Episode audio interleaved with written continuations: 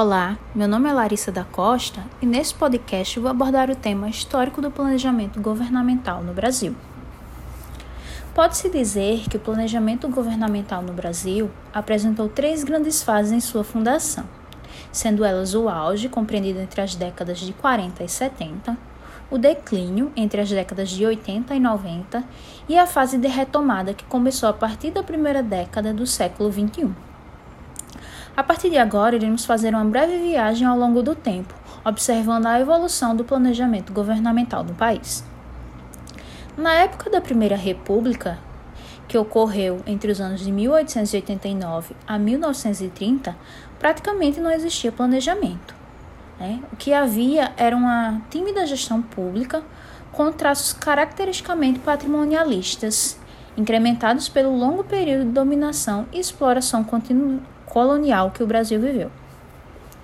Na era de Getúlio Vargas, compreendida entre os anos de 1933 a 1955, houve um processo de organização e aceleração do crescimento econômico, que foi comandado por estruturas estatal burocráticas incipientes e em lenta formação. Né? É, ela apresentava características que misturavam o patrimonialismo com a burocracia. Já na era de Juscelino Kubitschek, que foi compreendida entre os anos de 1956 a 1964, é, ela é marcada como um momento áureo do planejamento governamental, né? onde o Estado torna-se mais presente e de caráter permanente. Nessa época, a ideologia desenvolvimentista é propagada teoricamente pela Comissão Econômica para a América Latina e o Caribe. Já durante o regime militar, que ocorreu entre os anos de 1964 a 1979, houve a promulgação do Decreto-Lei 200. É, esse decreto visava reordenar o funcionamento da administração e da própria máquina pública brasileira, né? Também houve a criação é, de planos nacionais de desenvolvimento da década de 70. O período conhecido como redemocratização compreendido entre os anos de 1980 a 1989, fomenta-se pelo é, com a Constituição Federal de 1988, que traz em si diretrizes de planejamento, se caracterizando principalmente por centrarem-se em horizontes de curto e médio prazo e vincularem-se a restrições e imposições orçamentárias. A partir de então, é, a atividade do planejamento governamental passa a ser um processo de contínuo da ação do Estado, não mais como era anteriormente, né?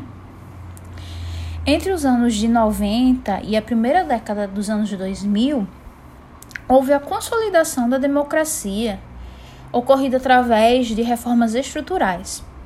Né? A função do planejamento foi convertida em planos plurianuais, é, onde cada um tem a vigência de quatro anos. E a ideia de processo contínuo torna-se mais real desta forma. É importante ressaltar ainda que deve haver uma compatibilização entre o plano e o orçamento, né, para sua execução propriamente dita.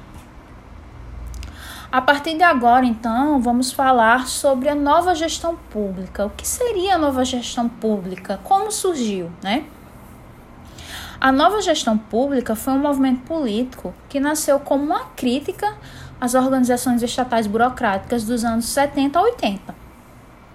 Ela incentiva o uso de princípios gerencialistas, tais como qualidade total, just in time, toyotismo, a família ISO 9000, terceirização e automação ela reforça, vem reforçando valores e procedimentos que são baseados no mérito para a seleção e progressão funcional, assim também como informatização e melhoria do aparato informacional para o gerenciamento, além do monitoramento e controle das ações do governo.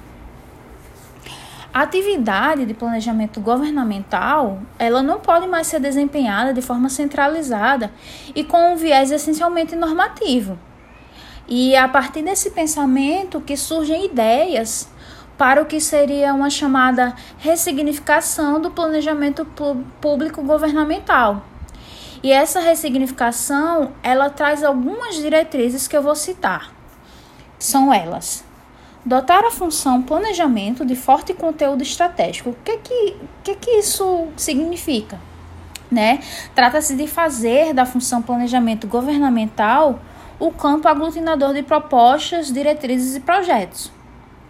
Outra diretriz seria dotar a função de planejamento de forte capacidade de articulação e coordenação.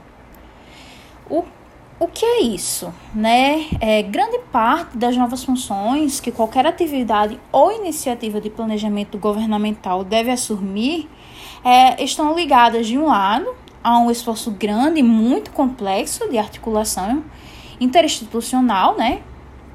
E do outro lado, há um esforço igualmente grande de coordenação geral das ações de planejamento. A próxima diretriz é dotar a função de planejamento de fortes conteúdos prospectivos e propositivos. Como assim? Né? Cada vez mais a prospecção e a proposição devem nortear, né, compor e nortear as atividades e iniciativas de planejamento público. Outra diretriz, a penúltima diretriz dessa ressignificação, é dotar função a função, planejamento de forte componente participativo. Que significa o quê? Que qualquer iniciativa ou atividade de planejamento governamental que se pretende ser eficaz, é, ela precisa aceitar e mesmo assim é, contar com um certo nível de engajamento público dos atores diretamente envolvidos né, com a questão. Sejam estas é, de burocracia estatal, políticos ou acadêmicos.